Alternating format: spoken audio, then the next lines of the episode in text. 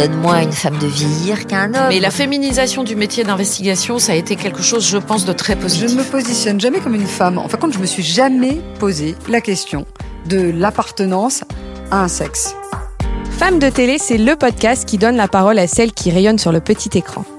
Bonjour, je suis Marie-Amélie Druenne, journaliste à Télé Loisirs. Depuis plus de 30 ans, Marina Carrère d'Ancos est la doc du PAF. Et si elle a formé un duo détonnant avec son ami Michel Simès dans le magazine de la santé jusqu'en 2018, c'est désormais seule qu'elle anime la quotidienne de France 5.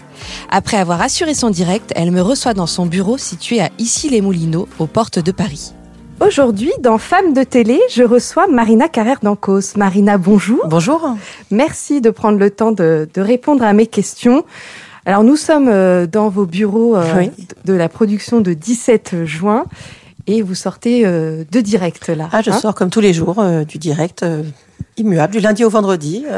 je suis à mon bureau à 15h après l'émission, après le démaquillage, tout ça. Moi, j'avais envie de, retracer un, petit peu votre carrière. Alors, tout d'abord, pourquoi vous êtes tournée vers la télévision? Oh, je me suis pas tournée vers la télévision, c'est euh, un hasard complet. C'est la télévision euh, qui est un peu venue me chercher, donc c'est pas du tout moi qui l'ai. J'aurais jamais imaginé euh, ni faire de toute façon une carrière à la télévision, ni faire une carrière de journaliste. Moi, j'ai commencé, j'ai fait des études de médecine, mais en même temps, pendant mes stages, d'externe et d'interne, j'ai eu l'occasion de travailler dans des journaux. J'ai pris goût un peu à l'écriture déjà à ce moment-là. Et puis j'étais un peu consciente pendant mes études de médecine que l'exercice pur euh, allait m'angoisser, donc euh, qu'il faudrait peut-être que je trouve d'autres façons d'exercer. Donc j'ai quand même exercé quelques années, mais en même temps je faisais euh, du journalisme à la fois santé au quotidien du médecin et puis grand public à Santé Magazine. Et puis voilà, et puis j'ai eu une proposition pour aller sur TF1 pour expliquer la santé aux enfants dans le Disney Club. C'était une chronique comme ça. Bon, j'ai j'ai pas trop réfléchi. J'ai dit bon ben on va essayer pour voir et ça ça m'a amusé. Puis ensuite voilà Valérie Expert est venue me chercher pour euh, euh, pour parole d'expert. Voilà c'est ces différents différents événements qui se sont faits sans que je les ai du tout euh, appréhendés ni choisis. Bon après une fois qu'on m'a proposé, je suis allée voir parce que ça effectivement c'était intéressant même si c'est pas a priori ce que je préférais m'exposer, me mettre en avant, mais ça, ça a bien fonctionné, et voilà, et ça fait 30 ans que ça dure, quoi. 30 ans, et oui, 30 ans.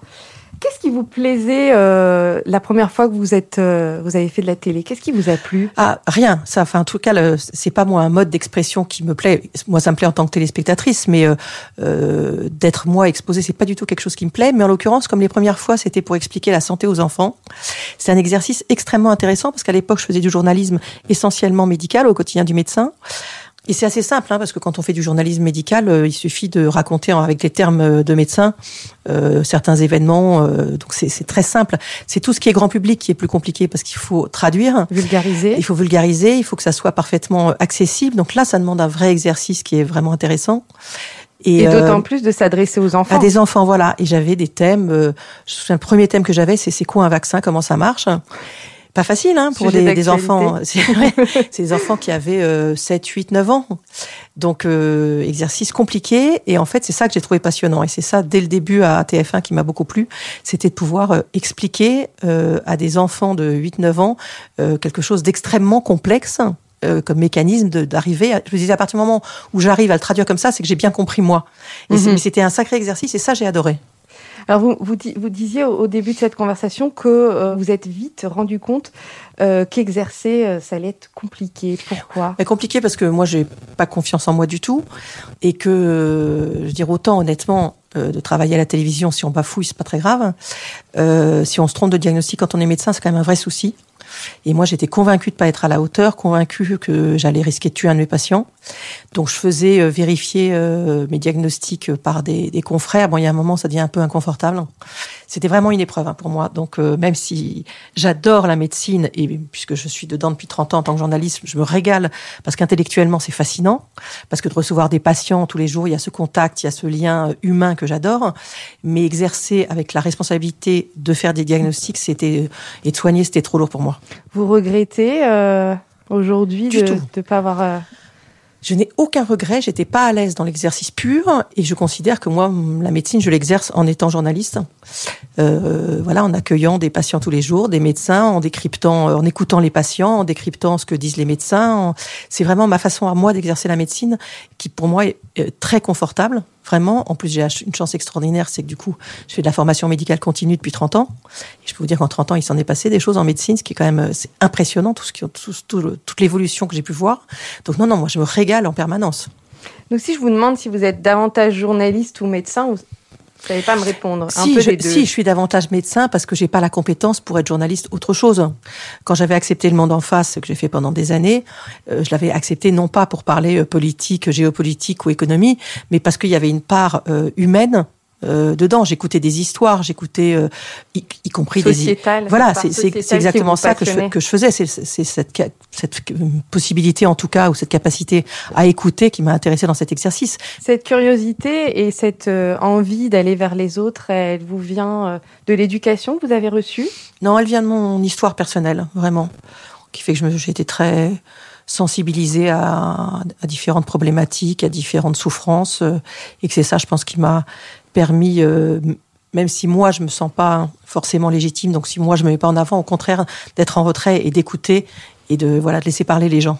Vous faites allusion à l'accident que vous avez eu. Euh, oui, d'autres problèmes que j'ai eu dans, dans mon existence et qui toutes m'ont vraiment conforté euh, dans l'idée que l'humain c'était quand même ce qui avait le plus intéressant. Alors vous avez grandi dans une famille euh, assez singulière. Vous êtes la fille d'une académicienne est-ce que c'est un héritage qui est lourd à porter d'avoir une mère académicienne? Oui, non seulement académicienne, mais perpétuelle de l'académie. Euh, oui, c'est lourd à porter. Alors c'est à la fois un cadeau. Hein, je pas pas non plus exagérer. Hein, c'est euh, c'est plus facile que d'avoir une mère euh, au chômage qui doit se battre pour nourrir ses enfants le soir. Hein, faut pas non plus. Mais c'est lourd à porter parce qu'il y a une exigence qui est terrible, parce qu'on doit être à la hauteur, parce que on n'est pas censé se, se, reposer, on est censé réussir. Donc oui, bien sûr que c'est difficile. En même temps, on est très aidé par euh, parce que mes parents ont pu me payer des études confortables, parce que euh, ils étaient dans le soutien intellectuellement. Donc c'est aussi un cadeau. Hein. C'est une, une chance extraordinaire de pouvoir faire les études qu'on veut euh, dans des conditions qui sont extrêmement agréables, sans avoir à travailler à côté pour se payer ses études. Non, de ce côté-là, c'est très très valorisant. Mais en revanche, oui, ce qui est compliqué, c'est l'exigence demandée. Est-ce que ça a été compliqué pour vous euh, d'obtenir une légitimité euh, dans ce domaine-là? Bien sûr. Ça a été compliqué d'obtenir une légitimité parce que d'abord je suis une femme et que euh, les femmes, alors il y en a plus aujourd'hui, et surtout il y en a beaucoup sur France 5, qui est une chaîne vraiment qui fait confiance aux femmes et qui les met en avant, parce qu'il y a quand même très très peu de chaînes où une femme est seule à la tête d'une émission, c'est mmh. quand même pas fréquent. À France 5, c'est un florilège, donc euh, voilà, ça j'ai toujours eu cette chance-là. Mais euh, quand j'étais avec Michel euh, pendant toutes ces années et, et avant, j'ai dû m'imposer parce que il faut en faire deux fois plus pour une femme pour être crédible, hein, deux fois plus. Et voilà, et que quand on a un souci avec les enfants et qu'on doit s'absenter, euh, j'avais beau appeler mon mari qui me disait mais euh, oui mais moi je peux pas. Bon bah d'accord, ok c'est moi qui rentre. C'est moi qui euh, C'est pareil à la télé quoi. Je veux dire s'il faut effectivement en faire deux fois plus pour être légitime et crédible avec les mêmes diplômes, avec le même bagage, avec euh, plus de travail deux fois plus de boulot, et c'est effectivement très compliqué. Euh, voilà, il y a souvent des invités qui se tournaient vers Michel euh, en disant euh, bon, de toute façon le médecin c'est vous. Euh, oui, ben non, moi aussi, mais non, non c'est très mmh. compliqué d'arriver. D'abord, longtemps on considère que on n'imagine pas que vous êtes effectivement médecin, un vrai médecin, et puis euh, une femme à la présentation, il faut beaucoup beaucoup de temps. C'est vraiment un milieu quand même d'hommes, même si ça évolue. Et c'était moi quand j'ai commencé quand même un milieu assez machiste quand même. Hein. Mmh. Moi, je trouve qu'il évolue, hein, franchement. Mais quand même, c'est les premières années, il a fallu vraiment euh, bosser. Il y a des moments où c'est un peu énervant, quoi. On vous a fait des remarques euh, sexistes, machistes? Non, on m'a jamais fait de remarques euh, ni sexistes ni, ni machistes. J'ai jamais été confrontée à, à quelque forme de de, de violence. Alors c'est vrai qu'en cela dit, je ne sais pas si c'est si c'est lié à moi. Je sais par exemple quand je faisais mes études de quand j'étais en, en, médecine, vous savez, il y a ce qu'on appelle les, la salle de garde où euh, où les gens se lâchent, les médecins se lâchent, etc. Et moi, ils m'ont toujours dit, de toute façon, on attend que tu sois parti pour pouvoir se lâcher. Donc j'ai peut-être quelque chose qui refroidit un peu, j'en sais rien. Je sais pas ce que c'est. Si les gens osent pas devant moi, j'en sais rien. Mais en tout cas, non, j'ai jamais eu à être, j'ai jamais été confrontée à une quelconque forme de sexisme ou de machisme, si ce n'est qu'effectivement devoir travailler deux fois plus pour être légitime, ça en est une, mais mm -hmm. euh, sans aucune violence ou euh, agression, jamais. Est-ce que même de la part de la profession, euh, votre exposition télé vous a valu quelques critiques? Alors jamais. Honnêtement, euh, j'ai d'emblée été extrêmement euh, bien vu de manière éthique par, par le, corps médical. D'ailleurs, on a toujours, et ça a toujours été très facile d'inviter des médecins, de les faire se déplacer, de tout dans l'émission. On n'a jamais eu de soucis. Mais je pense que c'est notre façon qu'on a eu, Michel et moi, de euh, d'envisager cette émission et la façon de, de parler euh, santé, de parler aux médecins, de parler aux patients. Je pense qu'on est resté, mais je pense que c'est lié au fait qu'on est médecin et qu'on a le bagage qu'on a Michel et moi, mais on était je pense très éthique, vraiment. On disait il y a peu de femmes à la télé, même si c'est en train de bouger. Je pense que vous cumulez, vous. Il y a peu de femmes médecins à la télé. Comment est-ce que vous expliquez ça? Ben, Déjà, euh, déjà c'est vrai qu'il y a peu de femmes, euh, parce que quand elles sont sur les plateaux, elles sont souvent en co-présentation. Mm. Euh, c'est rare, effectivement, qu'on ait des émissions pour nous. Et après, voilà, d'être spécialiste, ça aide quand même parce que ça apporte de la crédibilité. Alors, il y a peu de médecins, effectivement, de médecins femmes à la télévision. Mm qui ont une émission encore moins. Je pense que c'est plus effectivement les, les hommes qui se sont installés dans ce dans ce créneau. Je ne sais pas très bien pourquoi, parce que je trouve qu'elles sont tout à fait euh, compétentes et au contraire dans une empathie souvent pas supérieure, mais en tout cas dans une vraie empathie avec les patients, donc euh, qui viennent, hein, les témoins qui viennent. Donc je ne sais pas pourquoi les femmes se sont pas emparées de, de ça. Elles ont peut-être trouvé ça euh, compliqué, peut-être qu'on leur ouvre pas assez les portes aussi. Mhm. Voilà, moi je remercie pour ça cette chaîne euh, de m'avoir accueilli avec bienveillance. Et c'est vrai que quand Michel est parti, c'était pas évident pour la chaîne de dire bon bah finalement on va continuer. maintenant ça fait même plusieurs mois que je suis toute seule à l'antenne et enfin toute seule à présenter. Et, et c'est une confiance totale, quoi. C'est vraiment, mais c'est, je pense que ça ne, ça ne serait pas le cas de toutes les chaînes. Oui, donc on disait euh, peu de femmes médecins à la télé. J'ai l'impression que c'est pas tellement représentatif de la profession. Vous allez me dire, est-ce qu'il y a plus de femmes ou d'hommes euh? Globalement, je pense qu'il y a plus d'hommes, très clairement. Et quand on voit euh, la crise du Covid euh, et la façon dont les, les médecins ont été mis en lumière, mhm. ils sont apparus sur tous les plateaux, mhm. euh, à part euh, quelques femmes, trois quatre femmes, je dirais, mhm. donc Karine Lacombe par exemple, euh, il y en a très peu qui se sont installés, j'allais dire, sur les plateaux de télévision. Hein. C'est majoritairement quand même des hommes. Donc je crois que c'est encore quand même le réflexe des journalistes d'appeler des hommes. Euh, je ne sais pas pourquoi, je peux pas vous dire, c'est plus facile, j'en sais rien. Mais euh, où c'est les hommes qui plus facilement veulent s'exposer. Je ne sais pas quelle est la raison, mais effectivement la crise du Covid a quand même montré ça. On n'a pas été envahi par les femmes. Hein. Vous anticipez la, la, la, prochaine question, c'est parfait. Effectivement, pendant la crise du Covid, on l'a vu, c'était essentiellement des hommes qui faisaient porter. Absolument. Il y a, voix. il y a Odile Launay, il y a Karine Lacombe, euh, il y en a, enfin, je dirais vraiment trois, quatre. Hein. Catherine Hill. Catherine Hill, mais euh, qui était moins sur les plateaux, qui était un peu toujours euh, à distance, qui est épidémiologiste. Mais voilà, elle se compte sur le doigt d'une seule main, les femmes, alors que les hommes ont tous été là. Alors c'est vrai que d'abord, c'est souvent des chefs de service qu'on invitait. Il y a quand même plus de chefs de mm. service hommes que de chefs de service femmes. Donc c'est quand même représentatif d'une ah réalité. Oui. Dans, oui, autant il y a vraiment maintenant beaucoup, beaucoup de médecins ou de chirurgiens femmes, mais à la tête des services, ça reste quand même masculin, il n'y a pas à dire. Donc c'est vrai que la facilité d'aller inviter le chef de service.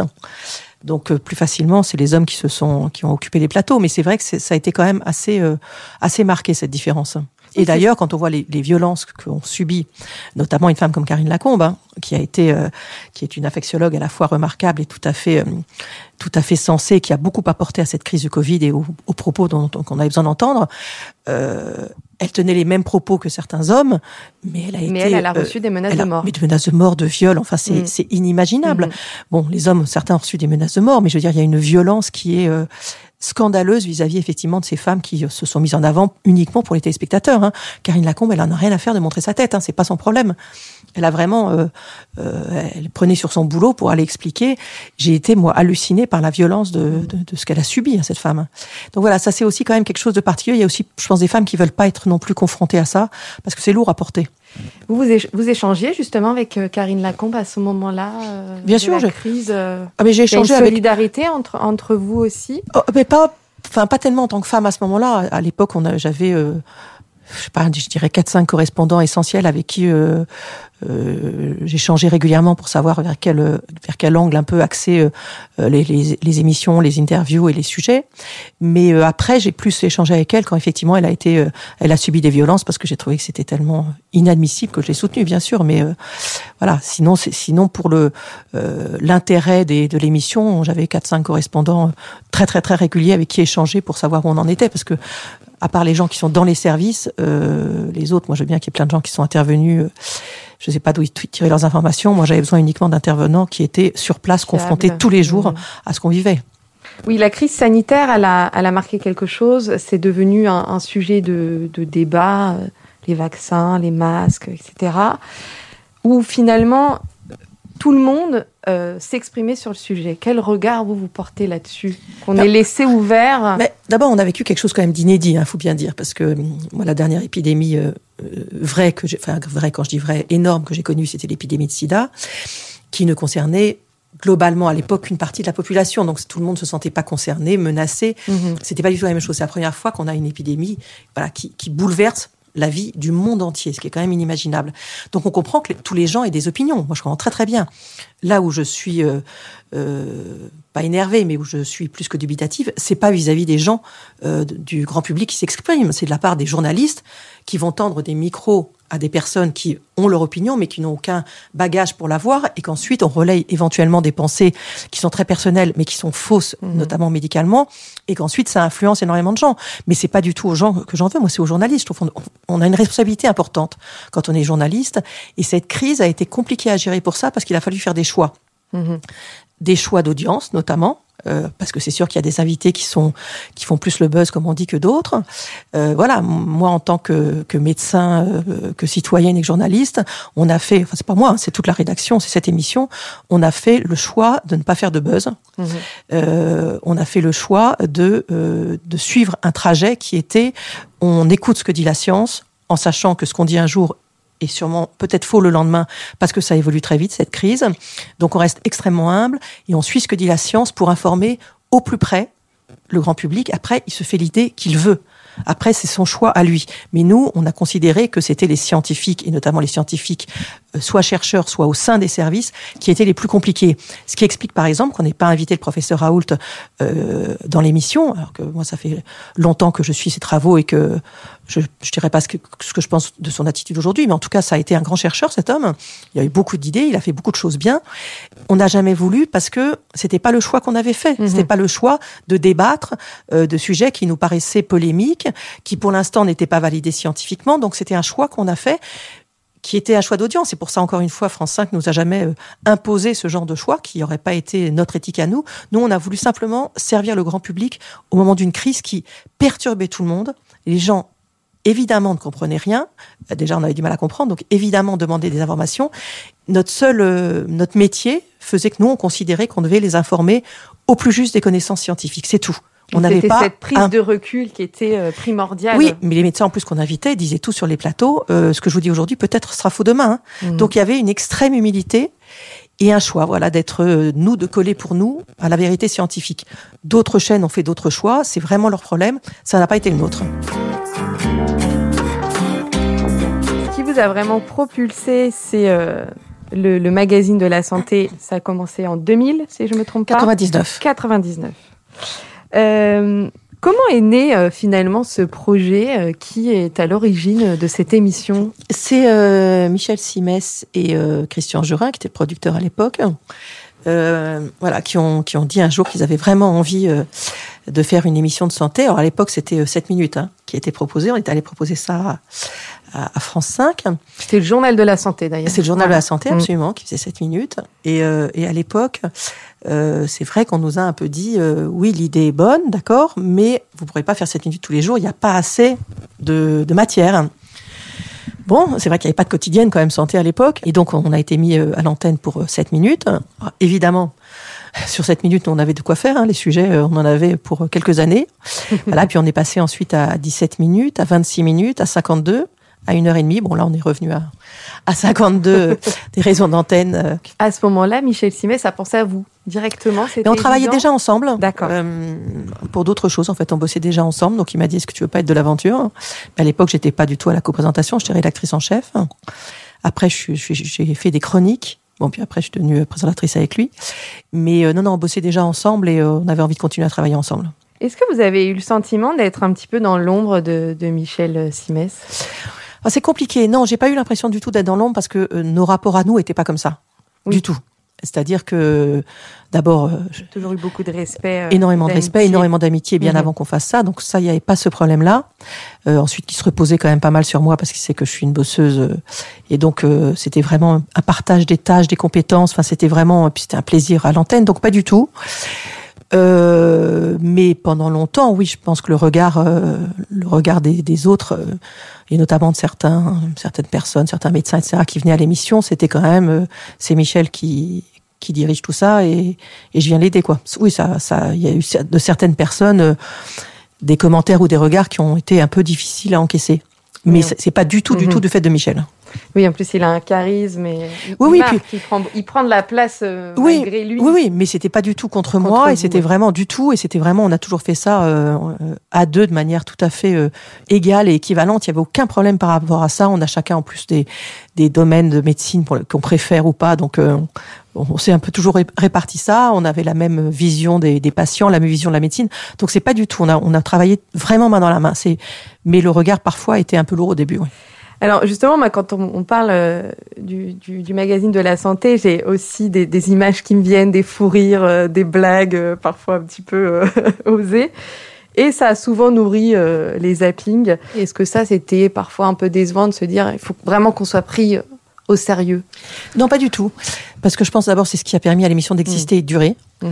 Euh, parce qu'effectivement, euh, la médecine c'est un sujet lourd, que la maladie c'est quand même difficile, et que d'avoir ces pauses de respiration et de rire dans une émission médicale, bon, ça a fait d'abord notre euh, notre spécificité, c'était bien, mais nous ça nous permettait à nous de tenir aussi, hein. Parce Mhm. que c'est pas facile de parler pendant une heure et demie de maladie, de pronostics, de, de traitement, de mort. C'est quand même, c'est extrêmement lourd pour nous aussi. Hein. C'est pas que effectivement, c'est c'est c'est pas la chose la plus simple à faire, et que ces ces pauses là euh, qui nous faisaient connaître, hein, parce qu'effectivement le zapping s'est fait sur ces sur ces fous rires là, c'était très bien, et ça a permis à des gens de venir voir une émission qui aurait pu être anxiogène parce qu'ils savaient qu'on allait qu'on allait rire dès qu'on le pouvait, ce qui est quand même euh, essentiel. Et sur tous les sujets, on y arrive, et c'est quand même euh, important parce que ça n'enlève rien au respect qu'on a euh, pour ceux qui souffrent, mais ça permet simplement aussi de les détendre. hein. C'est ce que dit- nous, nous disent aussi les patients. hein.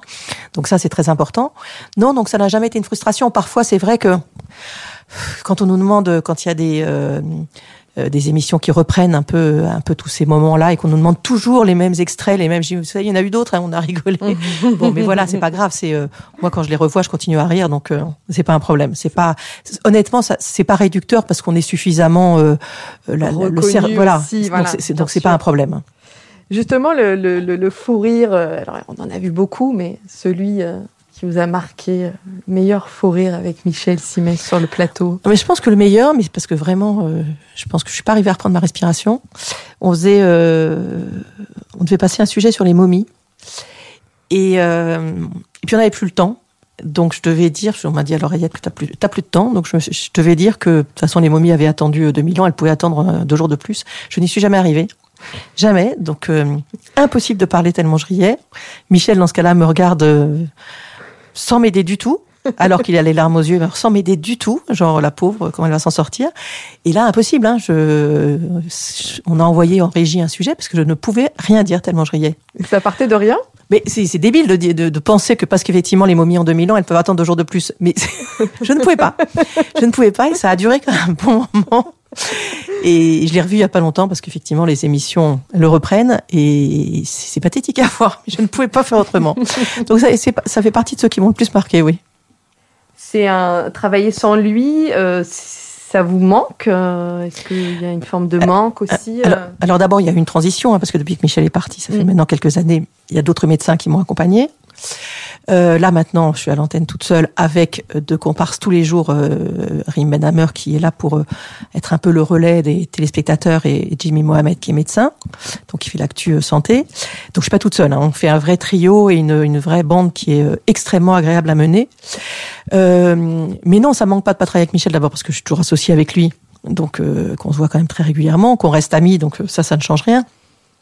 Je pense qu'on était aussi arrivé un, un peu au bout de quelque chose parce que Michel avait envie, de faire d'autres choses et que voilà, quand on a une quotidienne, euh, c'est quand même très prenant, donc on Mm. peut pas être avoir plein de d'activités en dehors, donc ça s'est plutôt bien trouvé.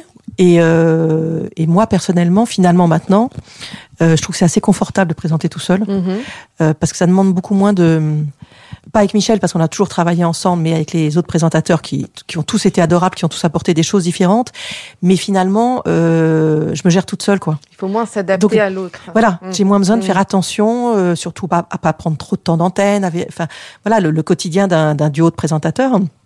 c'est du coup extrêmement confortable parce que Jimmy a sa place précise, Rim a sa Mhm. place précise, mais je mène le, je distribue la parole, mais je mène, je mène le temps, je mène, euh, et, et du coup c'est, euh, c'est moins fatigant, honnêtement. Est-ce que euh, ça vous a aussi donné davantage confiance en vous? Vous disiez que vous, vous n'aviez pas confiance en vous et que du coup la télé, euh, non, je dirais pas. d'être une évidence au Je départ. je dirais pas honnêtement parce que parce que de toute façon c'est un travail d'équipe parce que si je suis là euh, tous les jours à l'émission c'est parce que euh, toute la rédaction euh, a travaillé pour euh, apporter des sujets pour apporter du, du fond etc donc c'est pas mon travail à moi je veux dire, moi je présente mais c'est le travail de toute une équipe parce que Jimmy et, et Rim me soutiennent et sont là aussi donc euh, donc euh, voilà c'est pas c'est pas ça qui me donne confiance moi la seule chose qui m'ait donné confiance en moi très honnêtement euh, c'est les, les romans que j'ai écrits. C'est la seule chose qui me donne confiance parce que c'est la seule chose que j'ai fait moi-même, toute seule. Comme ça a plutôt bien marché, c'est la seule chose qui m'est permis de me dire oui, je suis capable de faire quelque chose toute seule. Même mes enfants, je les ai pas fait toute seule, hein, on les a fait à deux. Donc je peux pas dire, voilà, la seule chose, même si j'en suis extrêmement fière, je- j'en ai pas tiré de fierté moi Mhm. ou de réassurance. La seule chose, ce sont effectivement mes romans parce que personne ne m'a aidé. Vous parlez de, de vos enfants, donc vous avez trois enfants, c'est ça? Est-ce que justement votre rôle de maman et, euh, et toute cette carrière télé, ça a été difficile à mener de front? Ben, honnêtement, non. euh, plutôt, encore une fois, comme je disais par rapport à ma mère, je suis une privilégiée. Hein, euh, j'ai pu avoir quelqu'un qui s'occupait des enfants quand j'étais, quand ils étaient petits et que je travaillais, euh, qui, qui allait chercher à l'école, qui s'occupait de les faire travailler. De... Donc non, j'ai été extrêmement privilégiée. Euh, moi, ça n'a, ça, ça n'a été qu'un atout parce que c'est eux qui m'ont fait grandir, c'est eux qui m'ont vraiment tout apporté.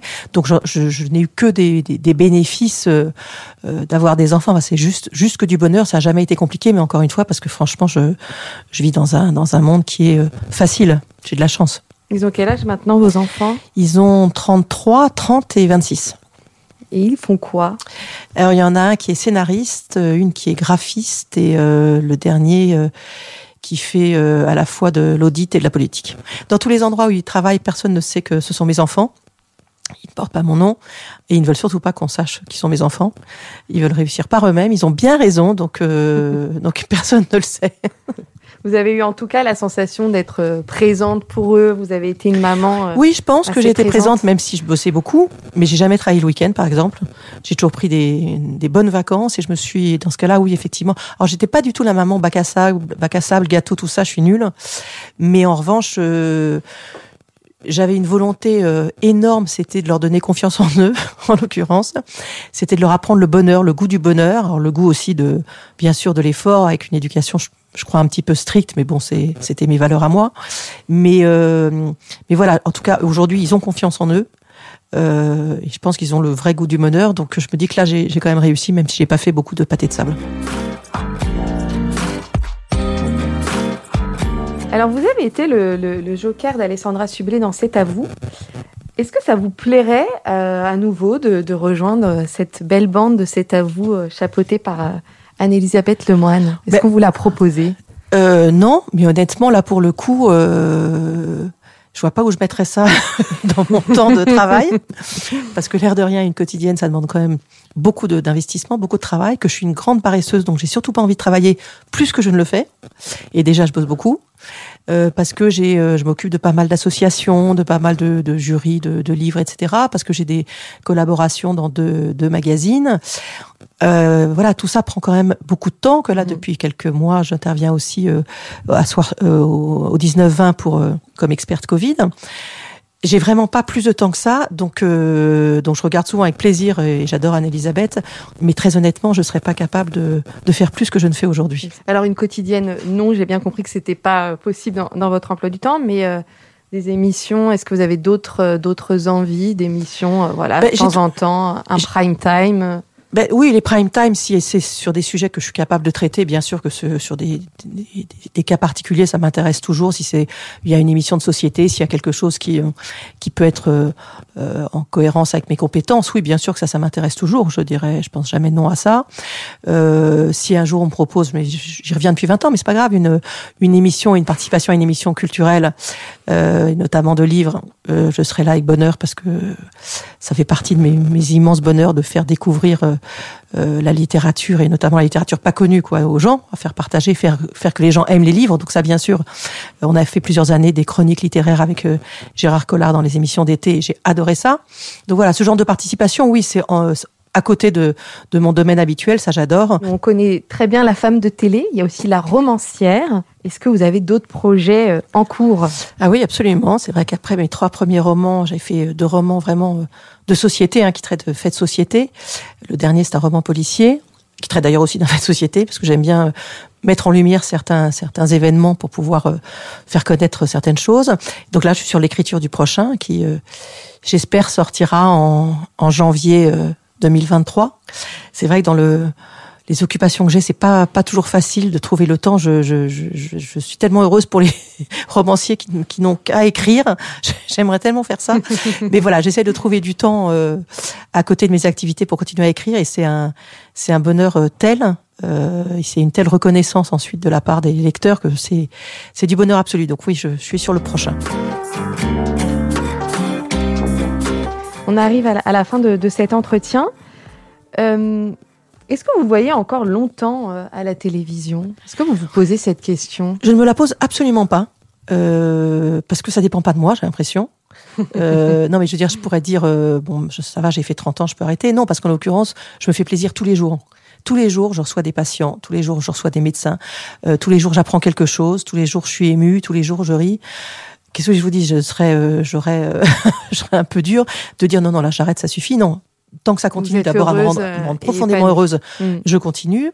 Je continue à apprendre, donc évidemment que je continue. Après, si un jour on considère que voilà que j'ai que j'ai plus l'âge, qu'il faut que quelqu'un d'autre prenne le relais, ben ça sera la loi de la télévision. Je veux dire, cette émission m'appartient pas, elle fonctionne très très bien grâce aux journalistes et aux rédacteurs en chef qu'on a, qui sont tout à fait remarquables. Donc l'émission ne pâtira pas de mon, mon départ je le regretterai le jour où ça arrivera, mais c'est la loi du genre. Hein, ça me paraît tout à fait normal. J'ai déjà eu la chance que ça ait duré comme ça. Voilà, le jour où ça s'arrêtera, euh, ça sera normal. Mais tant que tant qu'on me garde là et que moi je suis heureuse, euh, c'est que du bonheur. Hein. J'ai une chance quand même inadmissible. Certaines femmes que j'ai pu euh, interviewer ont fait part de leurs difficultés, en tout cas pas de leurs difficultés à elles, mais on leur faisait sentir que une femme un petit peu euh, âgée avec des rides, euh, c'était compliqué en fait de vieillir à l'antenne. Est-ce que ça c'est quelque chose que j'ai l'impression que non euh, Écoutez, j'ai pas le choix dans la mesure où où je fais rien. Je, je suis pas du tout contre la médecine ou la chirurgie esthétique, mais c'est pas mon truc. D'abord parce que j'ai eu suffisamment de choses graves pour pas prendre des risques avec quelque chose qui qui pour moi n'est pas essentiel. Euh, ensuite, parce que moi j'aime bien les visages qui vieillissent, que ce soit chez les femmes comme chez les hommes, même si c'est mieux vu chez les hommes, ça ne me dérange pas. Moi chez les femmes, si ce n'est bon, les hommes cachent pas leurs cheveux blancs, moi je les cache très bien. Euh, le reste, j'ai des rides, oui, mais comme de toute façon je me mets au soleil et que je rigole tout le temps, euh, je peux faire tout ce que je veux, j'en aurai à nouveau. Donc c'est pas, je m'assume parfaitement avec. Euh, j'ai une histoire suffisamment complexe pour m'assurer parfaitement euh, avec l'âge que j'ai. Je suis plus heureuse aujourd'hui que je ne l'ai été il y a bien des années. Donc voilà, si je fais le maximum pour paraître euh, convenable, pour être euh, bien coiffée, euh, avec une couleur de cheveux qui soit jolie, bien maquillée, bien habillée.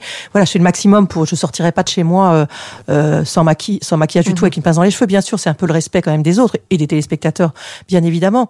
Mais moi, j'assume parfaitement l'âge que j'ai, ça ne me pose pas de problème. Et si ça en pose pas, j'ai jamais reçu de message de ce type. voilà, donc j'ai l'âge que j'ai, avec l'histoire que j'ai, avec le, le physique que j'ai. Après, on prend ou on prend pas, mais c'est pas quelque chose qui me perturbe. Mhm. J'ai pas, j'ai aucune angoisse de vieillir, aucune. Si ce n'est que je voudrais vivre le plus possible pour profiter des gens que j'aime, mais euh, j'ai pas d'autre angoisse par rapport à ça. Et le fait de vieillir physiquement, moi honnêtement, me pose pas de problème. Mais encore une fois, parce que je suis beaucoup plus heureuse aujourd'hui, donc ça me pose pas de problème. Dernière petite question, ou plutôt euh, réflexion. Qu'est-ce que vous pourriez dire à à tous ceux qui nous écoutent, qui, qui, qui débutent dans la vie ou pas, qui sont face à un obstacle qui manquent de confiance en, en, eux? Qui manquent de confiance en eux, je vais avoir du mal à leur, à leur dire quoi que ce soit parce que j'ai pas beaucoup appris. en tout cas, ce enfin, en tout cas, ce que je pourrais dire à tous les, les jeunes et futurs parents, c'est déjà d'amener leurs, leurs enfants à ça, leur, vraiment à ce qu'ils aient confiance en eux. Et comment comment faire? Mais déjà leur dire tout le temps qu'on les aime, qu'ils sont beaux, qu'ils sont intelligents. Voilà, vraiment faire. C'est essentiel déjà de leur donner ce bagage-là. Donc ça, c'est déjà même pour des gens jeunes, c'est essentiel de donner confiance à des enfants, de le de leur faire confiance Ça leur donne Mm. confiance. Ça, c'est quand même essentiel. Pas exiger d'eux des trucs qu'ils ne veulent pas, de pas choisir leurs études à, la- à leur place, de pas choisir leur physique à leur place. C'est essentiel de leur donner confiance en eux et de les accompagner sur ce chemin. Ça, c'est déjà très important. Après, quand on rencontre un obstacle et qu'on n'a pas confiance en soi, eh ben, il faut bosser. Il faut bosser, bosser, non pas sur cette confiance en soi, mais sur le fait que dans le chemin et la, la voie, le travail qu'on a choisi, on soit irréprochable, parfaitement crédible et légitime. Et avec ça, on peut essayer de se dire que si on réussit, c'est effectivement grâce au travail qu'on a fait et que peut-être dans ce cas-là, on peut être un peu fier de soi. J'ai pas tellement d'autres conseils que de, se- que de pas compter sur les autres, de compter avant tout sur soi et, aux- et aux parents euh, d'aider leurs enfants à surtout euh, avoir confiance en eux. C'est, moi, image. je trouve que c'est la base. Mhm. Écoutez, merci beaucoup pour en euh, cet entretien Merci. et je, je vous dis à bientôt. Merci. Merci.